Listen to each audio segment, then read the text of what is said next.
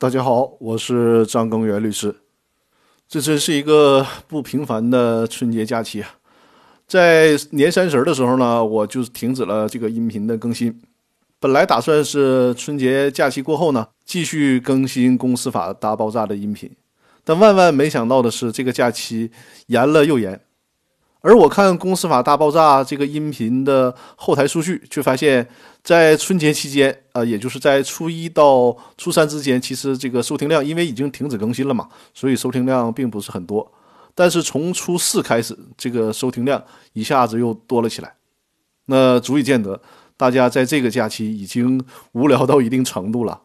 因为通常假期大家是不会想到去学习的，对吧？但这个时候呢，拿起手机来学点东西，也成了大家打磨假期无聊时光的一种手段和工具了。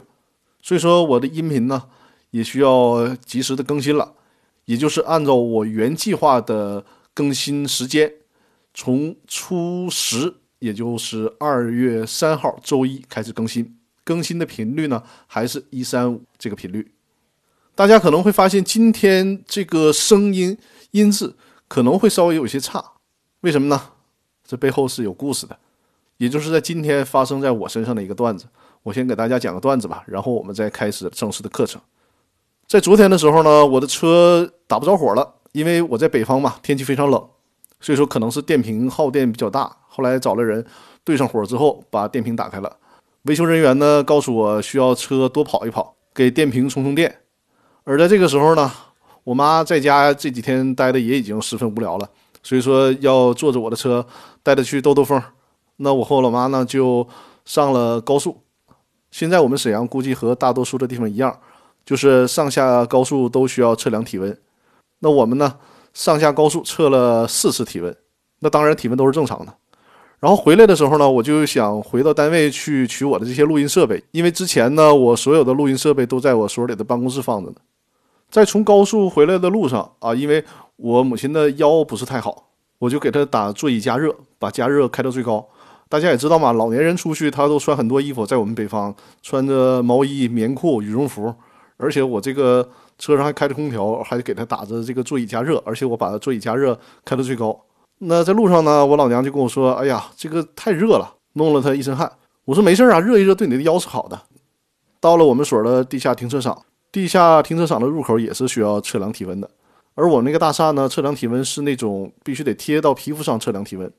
那恰好这个保安测量方式也很特殊，他不测脑门，他需要测胳膊。给我测完了没什么问题，到了我老妈那儿，一测体温，三十七度二。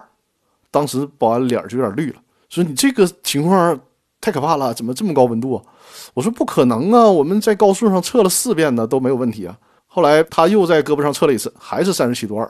这时候保安就已经完全慌了，你知道吧？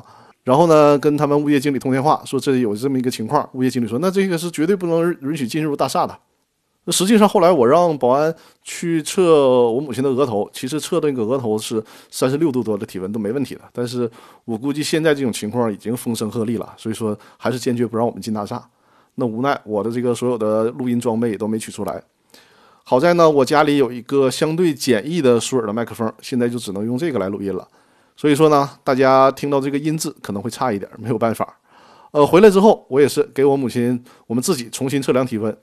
我给我老娘折腾了将近四十分钟的时间，测了五六次，那体温呢不但不高，而且那体温还没到三十六度。我总怀疑，难道是温度计不好用了吗？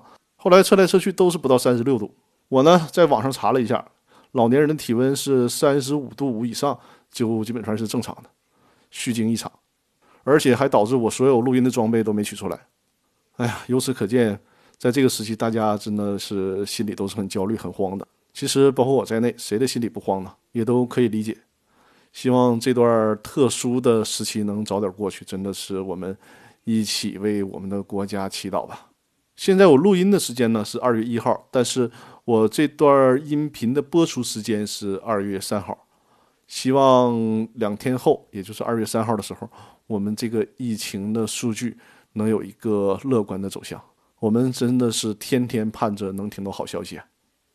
我的这个闲话说的时间可能有点长了。哦，对了，有可能我会在近期呢考虑尝试直播，做一些新的尝试。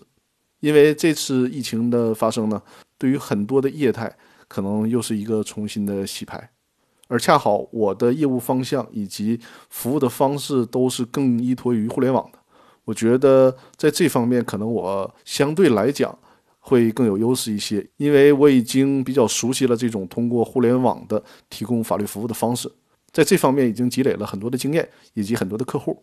所以说，在灾难之中，我们也需要从大趋势里面找到小趋势，让自己的工作和事业还得继续发展下去。此刻呢，我爸妈在客厅里面看电视呢，所以说可能会有一些杂音，请大家见谅。因为我既取不出那个相对专业的录音设备，也没有办法像往常一样去办公室录音了，所以说只能采取这种相对简易的方式，请大家体谅。那闲话不多说了，我们赶快来开始这一期的正式的话题。这一期呢，要和大家讨论的话题是请求解散公司和申请强制清算，为什么案件性质不同？这个是第四部分，因为我们年三十儿分享的是第三部分，我们接着那个来，这是第四部分。请求解散公司诉讼和申请强制清算，在司法上两者处于不同的阶段，具有不同的功能。股东请求解散公司之诉的意义在于。如果法院作出解散公司的判决，那么公司就出现了法定的解散事由，公司即应进入清算程序。那另外一个申请法院强制清算公司的意义在于什么呢？在于公司本该自行清算，而逾期不进行自行清算的情况下，法院依申请指定清算组对该公司进行强制清产核资。从理论上来讲呢？在股东提起解散公司诉讼的时候，公司解散的事实还没有发生，公司最终是否解散，还需要人民法院的生效判决才能够确定。而且呢，即使人民法院判决解散之后，按照公司法第一百八十三条的规定，原则上呢，应该由公司在解散事由出现之日起的十五日内成立清算组自行清算。只有在公司逾期不成立清算组进行清算的时候，才能向人民法院申请强制清算。我呢，帮大家整理出了一张公司解散和清算先后顺序的关系图，会放在音频的文稿里面。